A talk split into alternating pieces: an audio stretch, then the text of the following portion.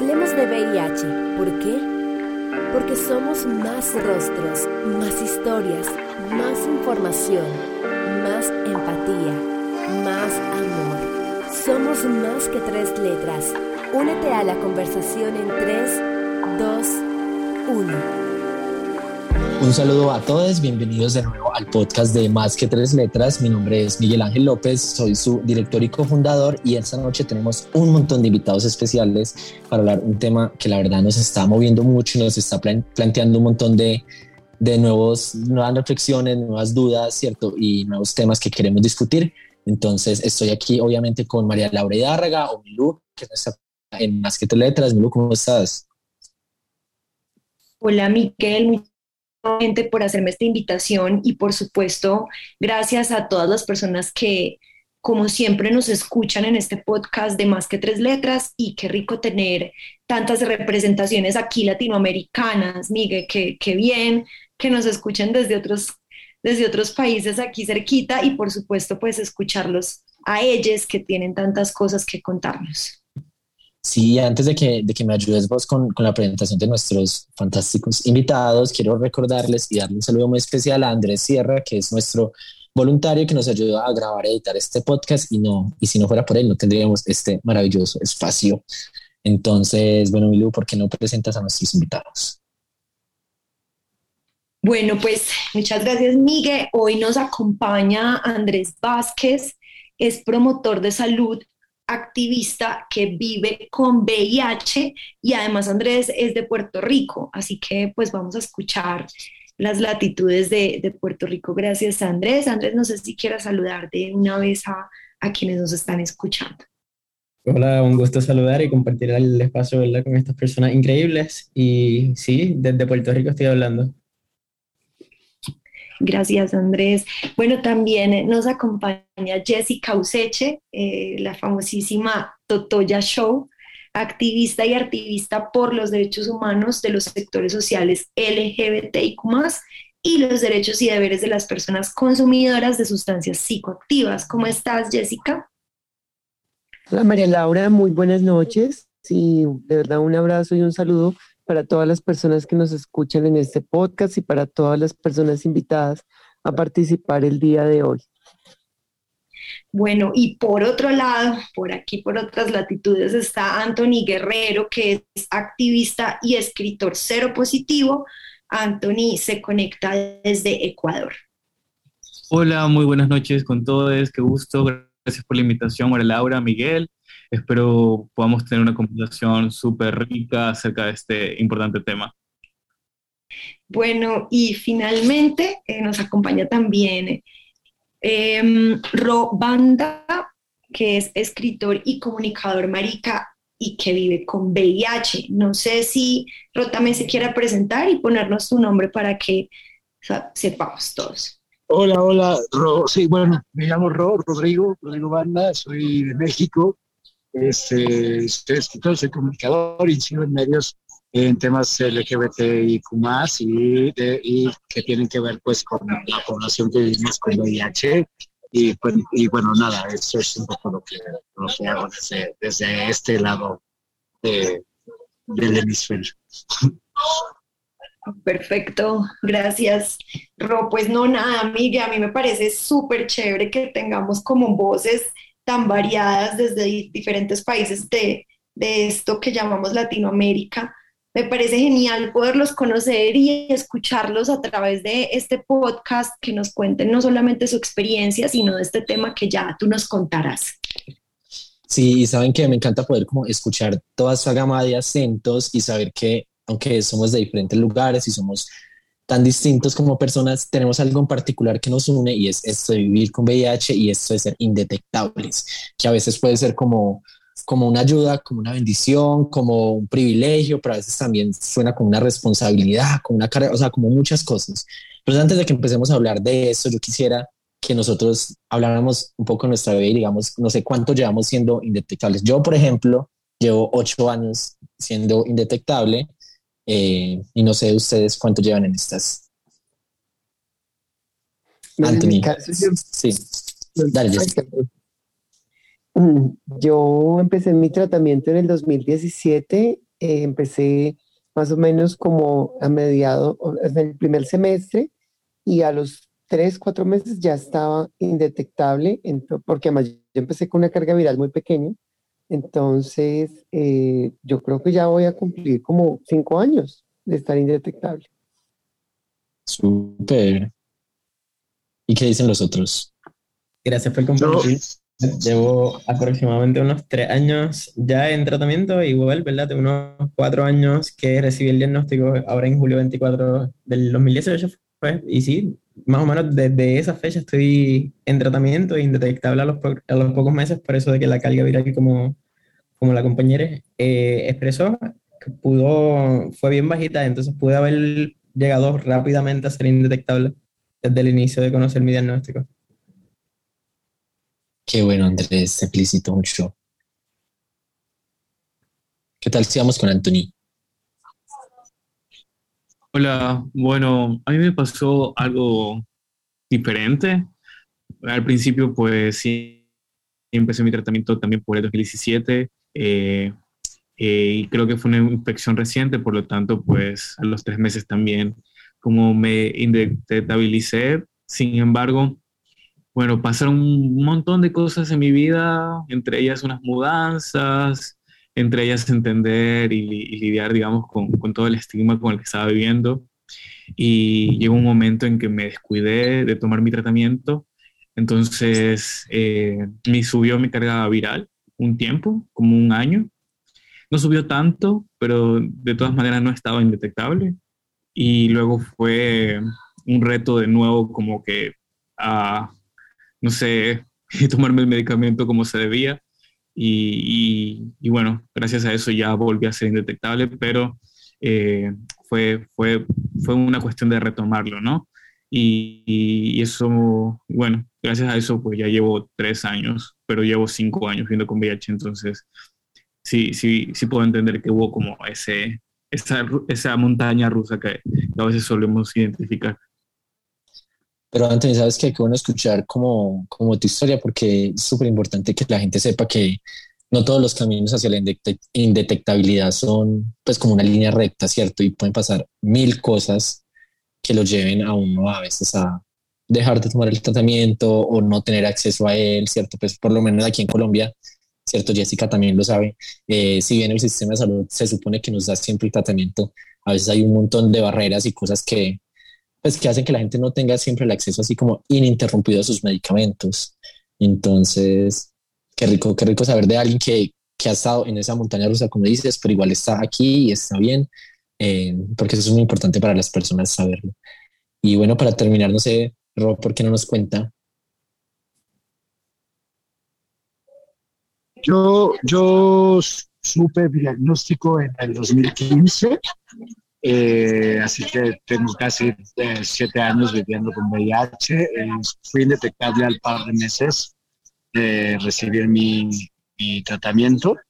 Este, realmente fue como, en cuanto a la indetectabilidad, pues, pues fue un camino como bastante, digamos, asequible, pero pues sí le voy a sumar a eso que en ese entonces tomábamos la tripla como esquema de inicio acá en Clínica Condesa en México, y era una cosa muy terrible. La verdad es que entre los sueños vividos, los mareos, los cansancios y las depresiones. Era, era una cosa muy terrible y yo en ese entonces, este, pues e, estaba como en un momento laboral bastante importante, pero también lleno de mucha presión. Entonces sí, recuerdo que fue un momento que sí, que sí batallé para llegar ahí. Ay, Ro, bueno, no, gracias por compartir.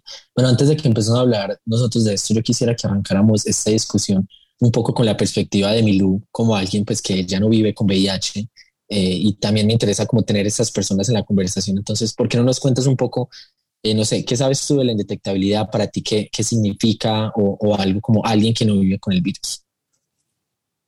Bueno, Miguel, pues esta es una pregunta muy importante porque yo desde que estoy trabajando con más que tres letras y he podido seguir las redes de más que tres letras, me he dado cuenta que para las personas que viven con VIH, ser indetectables es un logro inmenso, es un logro del cual no solamente quieren, eh, digamos, contagiar a las personas de esa alegría que les da sino que justamente para ellos es como, como superar, como superarse a sí mismos, ¿sabes?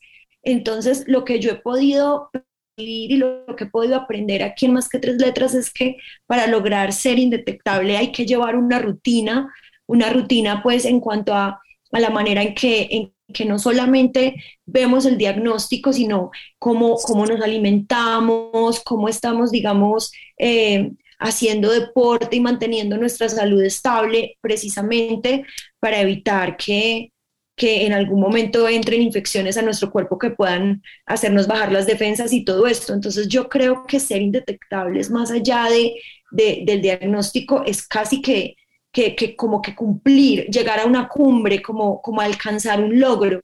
Y me parece muy interesante cómo a través de las redes se ha podido manifestar esta alegría no solamente los mensajes que nos escriben, digamos, a nuestro buzón, sino también cuando la gente lo comparte desde, su, desde sus propias redes. Entonces, yo creería que es claro, es como esta meta que logramos a través de los medicamentos que, que hoy en día nos permiten justamente eso y pues por supuesto no, no llegar, digamos, a, a transmitir el virus a otras personas eh, porque justamente es indetectable en nuestra, en nuestra sangre. No sé si estoy equivocada, Miguel. No, totalmente. Y, me parece muy bonito que lo pongas así como, como un logro o algo, porque realmente lo es, ¿cierto? No, o sea, es fácil, pero no tan fácil, ¿cierto? Y no, no es como simplemente algo que pase de la noche a la mañana y a nosotros siempre nos gusta que la gente eh, sienta que es un logro, ¿cierto? Y que se lo celebre, ¿cierto? Y que todos los días se lo celebren porque es, es como una respuesta a ellos mismos. Sin embargo, hemos visto que muchas campañas en torno a la indetectabilidad van muy ligadas al tema de la intransmisibilidad, ¿cierto? Es decir, a que somos personas que ya no transmitimos el virus, por lo cual es seguro o pueden estar tranquilos al tener relaciones con nosotros, que está súper bien y que claro ayuda mucho a, a reducir temas de prejuicios, a permitir más relaciones cero discordantes, a que las mujeres y las personas gestantes se sientan más tranquilas a la hora de querer tener una familia, pues con hijos, pero eh, estoy muy contento de que aquí esté Rob porque justamente yo quise hacer este tema más que atletas porque empecé a ver en México, se dio como esta discusión de, hey, hablemos la indetectabilidad como mucho más de simplemente ser intransmisibles, pues como que la meta no sea ser intransmisible. Entonces, Rob, ¿por qué no nos cuentas un poco cómo, cómo empezó esta discusión allá y cuál es la importancia de tenerla? creo que empezó mucho a partir de que los conocimientos comunitarios entre pares, pues empiezas a ver cuáles son las percepciones o las ideas que tienen sobre sus vivencias y sus experiencias con VIH, que al final de cuentas quiero aclarar primero, pues que son totalmente personales e individuales, pero justamente a la hora de formar la colectividad, ¿no? Yo creo que sí hay que escapar o huir un poco del discurso de que la indetectabilidad está hecha para cuidar a los demás o está hecha como en un fin último para yo no parecer riesgosa o yo no parecer peligrosa o, decir que yo ya no, y voy a usar este término entre comillas, contagiar a las demás, ¿no? Entonces, creo que como que empezó un poco desde ahí, ¿no? Desde esta preocupación de decir, bueno, si, si para ti es eso, está muy padre, pero colectivamente tenemos que empezar a construir otras ideas de qué es la indetectabilidad, y cómo eso eh, conforma nuestras, nuestras uh, vidas con VIH desde otro, desde otro lado, ¿no? Nos va codificando desde lados donde primero pues nos entrega autonomía, ¿no? Nos entrega este, una, un, sí, es una herramienta, ¿no? Que al final de cuentas solo nos eh, sirve a nosotras para sentirnos más tranquilas, para sentirnos más seguras, para desde ese lado eh, poder eh, justamente articularnos, ¿no? Mejor, ¿no? Al final de cuentas hay que entender que la indetectabilidad como tal es una medida cuantitativa y que en ese sentido pues no significa nada. Realmente los significados que hemos estado dando como la bandera de indetectable igual a intransmisible pues son, son eso, ¿no? Son justamente banderas y herramientas que se han ido forjando para que nosotros podamos estar más empoderadas, podamos tomar decisiones este, en nuestras corporalidades, en nuestras sexualidades, ¿no? En nuestras vidas y que eh, nada le deben o nada le debemos a las demás personas, ¿no? O sea, como que el objetivo último no se debe de, la persona con VIH, no es tomar un tratamiento para ser indetectable porque se lo debe a los demás, ¿no? Es ser indetectable o, o es tomar, llegar al tratamiento primero y el camino a la indetectabilidad, justamente, como ya bien lo dijeron, pues es un proceso y es un proceso individual. Y para unas es más arduo, para otras es más accesible, ¿no? Y entonces es ahí donde tenemos que empezar a elaborar, ¿no? Porque justamente hay que quitar estas ansiedades de cuando se pierde la indetectabilidad o de cuando no se llega próximamente, porque entonces parece que si tienes VIH pero no eres indetectable, estás haciendo las cosas mal. Que es ahí de donde tenemos que sacar a las, a las, a las personas y sus vivencias. Gracias, Ro. Pues bueno, como para también dinamizar un poco esta conversación, ¿qué tal si Jessica nos puedes contar, de acuerdo a lo que dijo Rob, para ti, qué es la indetectabilidad? Bueno, yo creo que eh, todas las personas que vivimos con VIH nos acercamos de una primera vez a ese término porque hace parte del objetivo de todos los programas VIH que existen a nivel mundial, porque es que hay una invitación de la OMS a través de la estrategia 90-90-90. Para las personas que no conocen qué es esa estrategia, es una estrategia que se plantea eh, desde la Organización Mundial de la Salud, en la que se aspira a que en un determinado punto, que si no estoy mal, me corrige alguien si me estoy equivocando, en el 2020, eh, la idea es que las personas eh, que, que, que viven con VIH, el 90% de la población tuviera su diagnóstico serológico y de ese 90%, eh, el 90% estuviera en tratamiento antirretroviral y de ese consecuente 90%, el 90% de las personas llegaran a estar indetectables. Esto con el ánimo pues de eh, brindarles una posibilidad a las personas de tener una condición estable, controlada dentro del VIH, porque es que el tratamiento antirretroviral no es la cura al VIH, pero sí permite controlar la replicación de las copias y abre la, a un sinfín de posibilidades, como bien lo decía Miguel, por ejemplo, en el caso de las eh, personas gestantes, pues que puedan gestar sin tener el riesgo de eh, contagiar el virus al, al bebé o, por ejemplo, en el caso de las personas que tienen una pareja estable, eh, que puedan tener relaciones sexuales eh, seguras sin tener que estar amarrados o obligados al método de barrera, aunque eso pues obviamente se sigue discutiendo por eh, muchos temas de, de, lo que pasa en las dinámicas de las parejas, ¿no? La fidelidad, la participación de otras personas dentro de las prácticas sexuales. Entonces creo que para mí el tema de la indetectabilidad definitivamente es más un tema de números, pero también es un tema que habla de, algo que es muy, importante, que es la adherencia al tratamiento, que habla de un logro, porque definitivamente eh, pues es, un trabajo conjunto entre el médico eh, y el equipo de personas y profesionales que trabajan alrededor de, de la persona que vive con VIH y de la persona como tal. La persona que a conciencia dice, me voy a tomar el tratamiento y me voy a adherir a él y voy a lograr estar indetectable.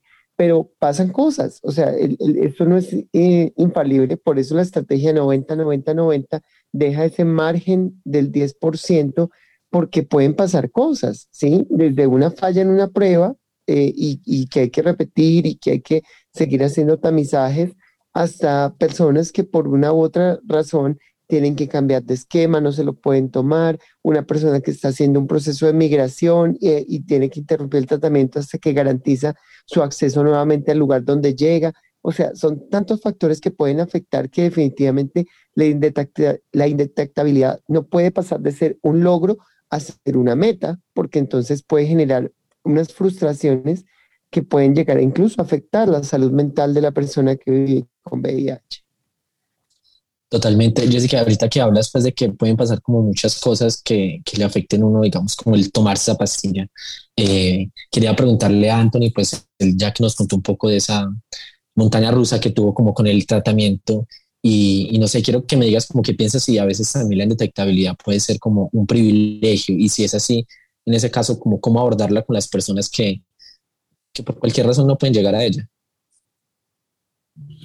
Sí, totalmente. O sea, la indetectabilidad se ha construido un privilegio, o sea, y, y con esto no quiero como cargarlo de algo, como algo negativo, como tal, porque, bueno, quien vive la indetectibilidad lo, lo disfruta, pero es un privilegio en tanto que todo el sistema médico o el sistema social o, o el, el, ambiente en donde vivimos como personas positivas eh, está, está de alguna manera atravesado por un montón de brechas e injusticias que hacen que solo ciertas personas eh, tengan todo su medicamento todos los meses, que solo ciertas personas tengan eh, un techo, que solo ciertas personas tengan un alimento todos los días y que solo ciertas personas pues tengan un sustento de vida como tal. Entonces, si vemos la salud o el tratamiento contra el VIH como, como algo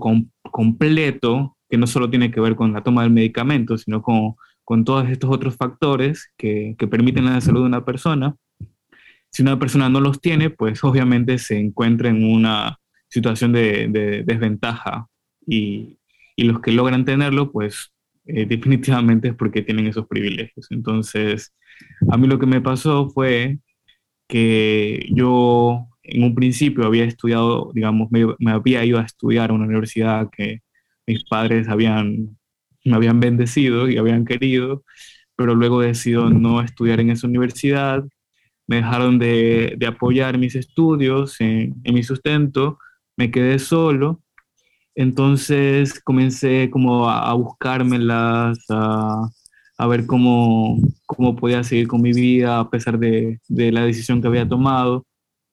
Y, y me, me, di cuenta que ya no podía sostenerme de la forma en que me, en que me sostenía antes entonces eso implicó, por ejemplo, que no tuviera suficiente dinero para ir al hospital porque no me alcanzaba para el bus, o que no tenía eh, para comer bien, o que tenía que aceptar jornadas de trabajo muy explotantes que, que, que terminaban fatigándome. Incluso trabajaba en la noche y a veces por pudor no me podía tomar el tratamiento. Entonces eso a la larga afectó a que mi carga viral subiera y, y bueno, comencé como a desgastarme. Luego, por suerte, eh, vincularme a las redes de personas viendo con VIH, pues me ayudó aquí en Ecuador, sobre todo, ya que me, me, me ofrecieron, digamos, una oportunidad laboral eh, y con eso, pues poco a poco fui haciéndome como una carrera en el activismo VIH y mejorando mi calidad de vida a partir de que hago eso fue cuando mi carga viral volvió a ser indetectable. Entonces, vivir esta montaña rusa, pues, es justamente entender toda esta serie de privilegios que atraviesan el tratamiento antirretroviral.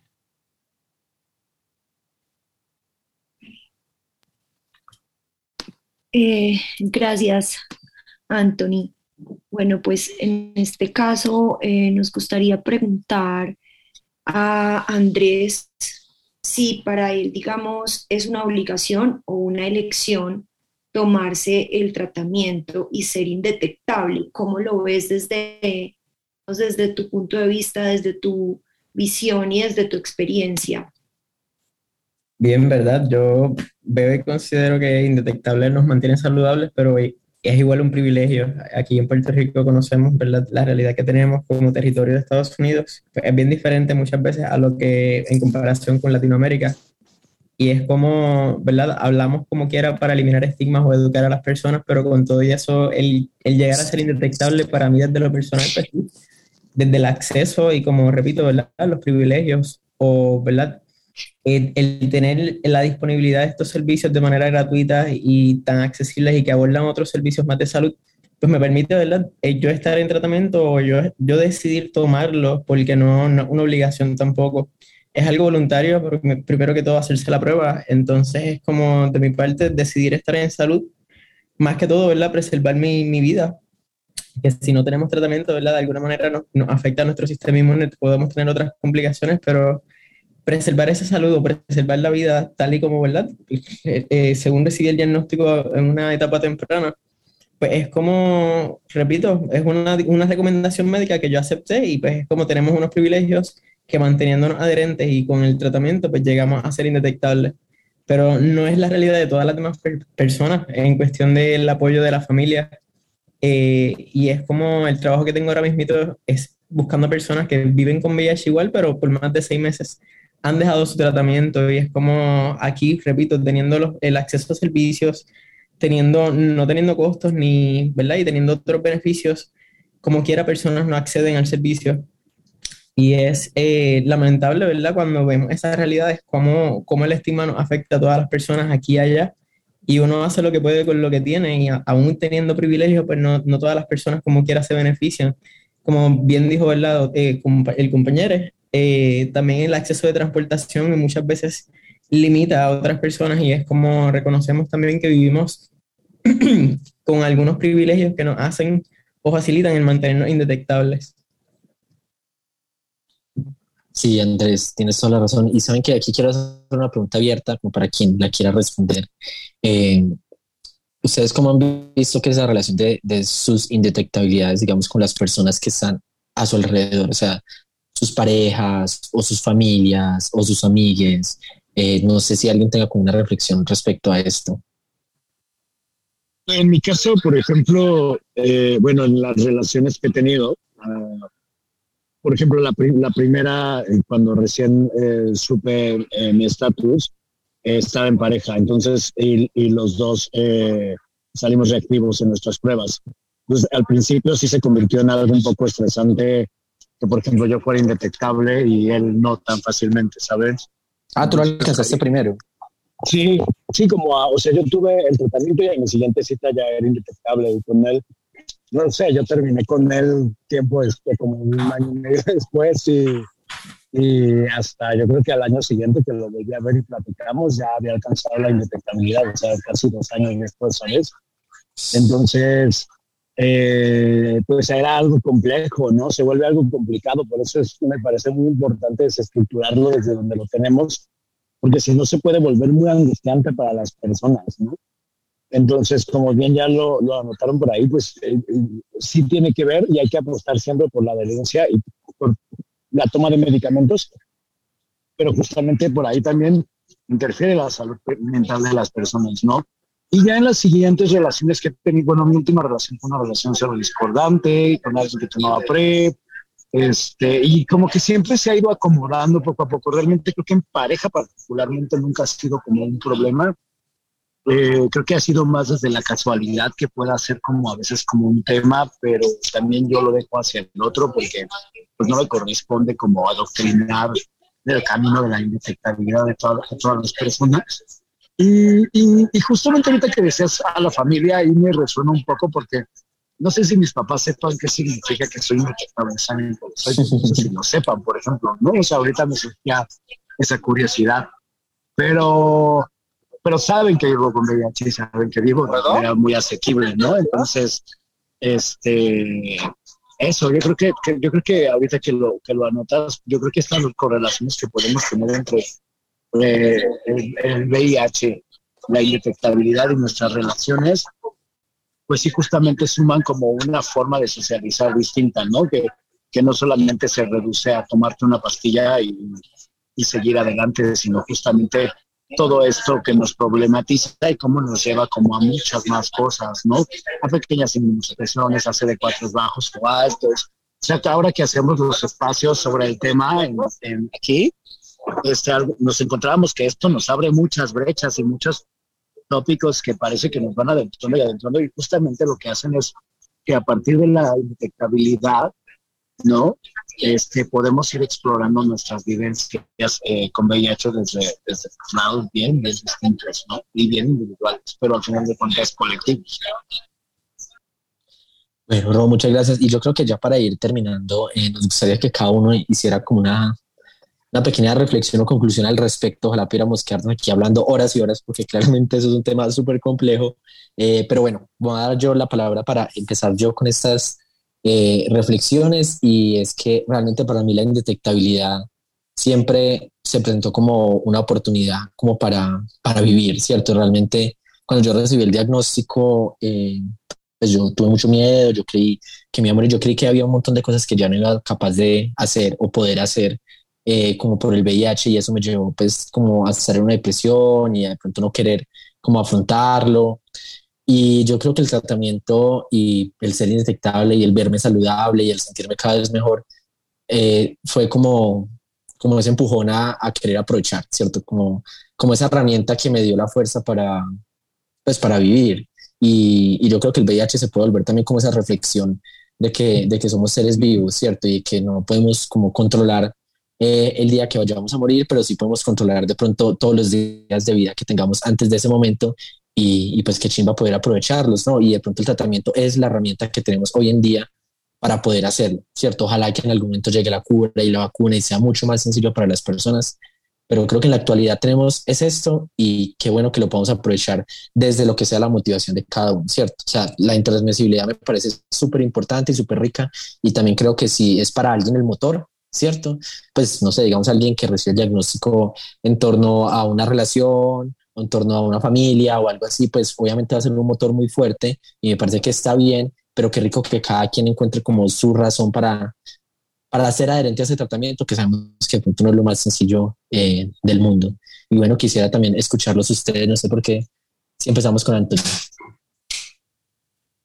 Sí, estoy de acuerdo contigo, creo que cada quien tiene que buscar su sentido, digamos, de, de vida cuando vive con VIH, ya sea la indetectabilidad, la intransmisibilidad, y está bueno eso, eh, pero por mi lado creo que ha sido muy importante el ser indetectable también como para poder acompañar mis pares que no son indetectables. Tengo un compañero, pues, un amigo muy cercano, que le cuesta mucho ser indetectable en realidad. Y, y nada, como digamos, de alguna manera yo, yo, yo gozo de más salud o qué sé yo, pues eso me ha permitido acompañarle y, y, y, se siente bien en ese sentido, como poder tener la salud y, esa fortaleza para acompañar a otros, incluso cuando pues no, no han podido llegar a esa meta. Entonces lo, lo veo un poco así, también como pensarnos en, en, comunidad y que los indetectables pues seamos quienes podamos acompañar a, a, a nuestros padres. Y Anthony, qué bonito eso, la verdad. Y pues yo creo que sí es súper importante que, pues sí, nos toca hacer comunidad, porque es que ¿qué hacemos? Sigue habiendo allá un mundo que no siempre nos va a tratar de la mejor manera. Eh, bueno, Jessica, no sé tú qué, qué te gustaría decir para cerrar. Yo creo que este es un tema que tiene tanto de ancho como de largo, porque influyen muchísimas cosas.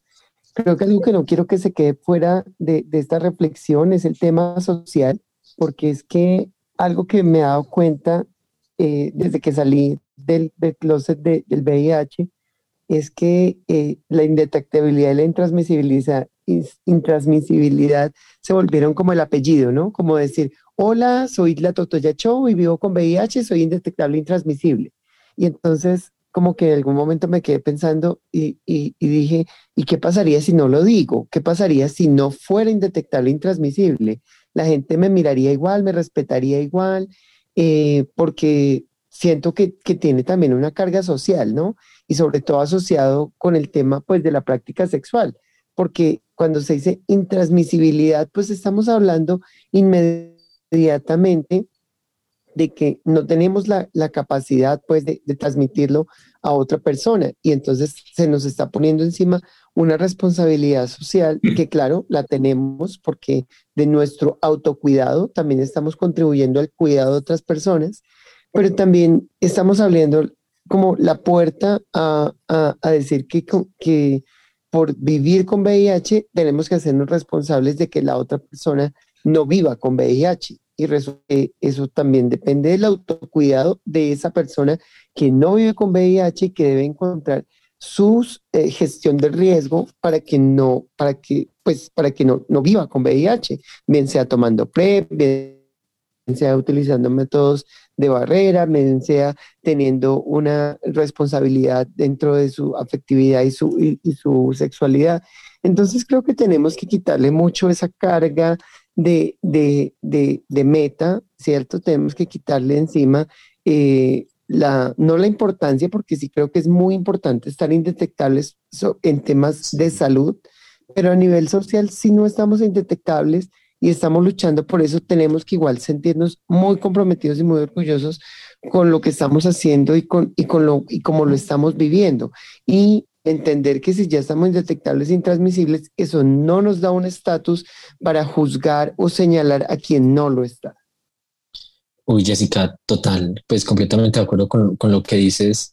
O sea, como que se volvió como un aval, pues ahorita que hablabas de las relaciones, o sea, hasta las aplicaciones de encuentro, como que hacen la distinción, pues como que en el perfil uno pone VIH, pero o VIH indetectable o VIH detectable, y pues es como cuando se hablaba de, de las vacunas con el COVID y había gente que criticaba como que ese pasaporte COVID o algo que iban a poner de restricciones, pero entonces a los que vivimos con VIH, como que sí se nos puede poner, ¿cierto? O sea, como que sigue habiendo una jerarquización eh, de los virus como muy tenaz y yo creo que no nos hemos dado cuenta de eso. No sé, Andrés, de pronto, ¿qué te gustaría decir?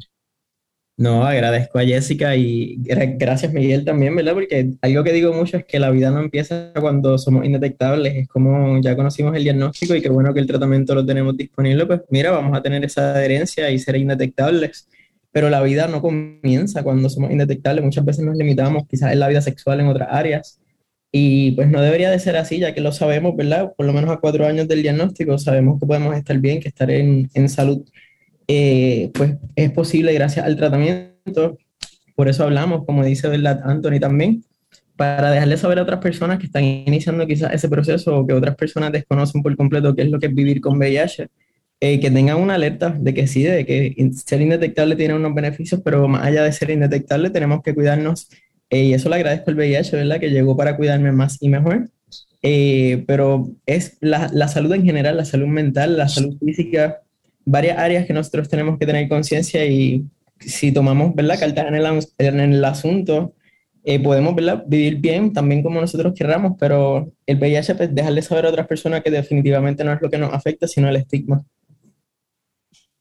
Me parece súper importante eso que Andrés acaba de mencionar, Miguel, y, y las personas que nos están escuchando, porque quienes no vivimos con VIH, justamente como lo decían cada uno de ustedes, hemos tenido casi que una barrera, no solamente por el estigma, por lo que se ha consumido a través de los años con las historias, sino justamente porque, claro, quien no es eh, indetectable, entonces no, no, no tiene pues como un valor o, o, de alguna manera no representa un deseo de, digamos, de, de, de desafiarse, de querer, digamos, superarse, es como la palabra.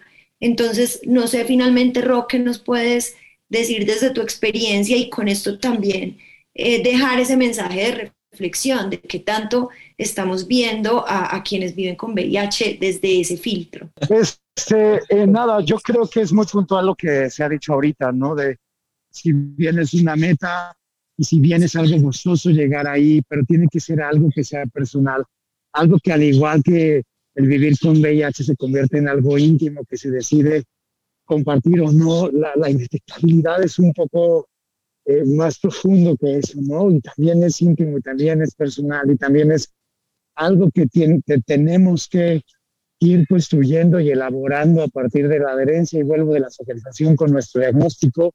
Y, y justamente eso no debe de servir para dejar de lado ni atrás a nadie, ¿no? Porque hay que saber que aunque es un lugar al que llegamos, no es la cura, no es el fin, no terminan eh, las cosas, no termina ahí la experiencia de vivir. De hecho, yo creo que ahí empieza, ¿no? De vivir con VIH.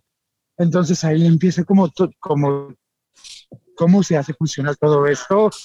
Y entonces eh, no debe de servir justamente para ni para dejar a nadie atrás, ni para que se nos olvide que aún nos deben la cura y llegar a estas metas de que ahora es 95, 95, 95, ¿no? Que no se nos olvide, que no se nos olvide que esas son, que más bien es de ya estoy aquí, estoy en tratamiento, soy indetectable, y qué más sigue Estado, qué más sigue instituciones, qué más sigue universidad, ¿no? ¿Cómo vamos a llegar ahí? Entonces creo que son modos en los que también nos podemos cuestionar para, para exigir a partir de, de, lo que vamos logrando nosotros en nuestras vidas, pero que no resuelve al final de cuentas Bueno, gente, no, la verdad, muchas gracias por sentarse aquí hoy a conversar con nosotros de, este tema. Realmente es una conversación que apenas comienza, que ojalá que la sigamos tocando, que la sigamos replicando en todos los países, en todo lado, porque eh, sí, o sea, si nos ha tomado 40 años más o menos para aprender a vivir con VIH, pues ahora que lo estamos empezando a hacer de manera más pública, pues también nos toca aprender a vivir con este diagnóstico de manera más pública, nosotros quienes tenemos el diagnóstico y la sociedad también, ¿cierto? Yo creo que eh, hay muchas cosas que todavía tenemos que hablar y aprender.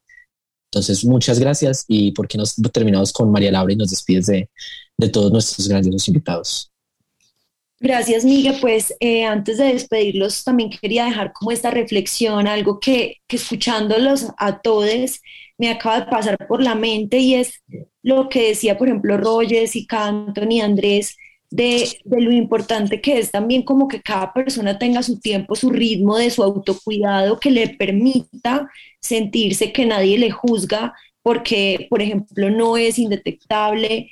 Entonces creo que cada uno de ustedes y cada uno de ustedes más bien se ha puesto como un faro eh, en sus lugares, en sus lugares de trabajo, entre sus amigos, entre su familia, justamente para eso, para acompañarse y desde sus latitudes, desde sus países, darse ese, ese abrazo y esa, ese aliento, esa voz de aliento de, que todos podemos eh, llegar a eso que tanto queremos si le metemos esfuerzo, energía. Así que creo que ese es el mensaje y qué lindo que lo compartan desde sus experiencias. Em, muchas gracias a todos quienes se conectan a este podcast eh, y que por supuesto lo puedan compartir y que a, través de estas palabras y a través de estas experiencias de vida podamos llegarle a las personas que necesiten escucharlo. Y sí, pues muchas gracias a ti, María Laura, también por estar aquí con nosotros, a Andrés Sierra por seguirnos apoyando con, con este espacio del podcast de Más que Tres Letras, y por supuesto a Anthony, a Jessica y a Andrés y a Ro por aceptar la invitación, por conectarse, por compartir sus experiencias y sus pensamientos. Eh, qué rico es poder hablar de VIH, qué rico es poder hacerlo públicamente y qué rico saber que hay gente escuchando. Entonces, nada, un abrazo muy grande a todos ustedes los que están aquí y a todos los que están escuchando. Recuerden seguir a Más que Tres Letras en nuestras redes sociales, en Instagram, en Facebook, en Spotify, en LinkedIn, en TikTok. Nos encuentran como Más que Tres Letras, así todo en letras. Y para no tomar mucho tiempo, no vamos a decir las redes sociales de todos los invitados, pero les prometo que en la descripción del podcast las van a encontrar para que les sigan, que realmente todos ellos están dando discusiones muy importantes respecto al tema y vale la pena que, los sigamos y que les escuchemos. Entonces, nada, les dejo un abrazo muy grande a todos. Gracias por escuchar, gracias por hablar y por continuar esta conversación. Y seguiremos hablando de VIH. ¿Por qué? Porque tenemos personas como tú que están dispuestas a escuchar, a tener esta conversación. Gracias por conectarse y les esperamos en un nuevo programa. Nosotros, tú y todes somos más que tres letras.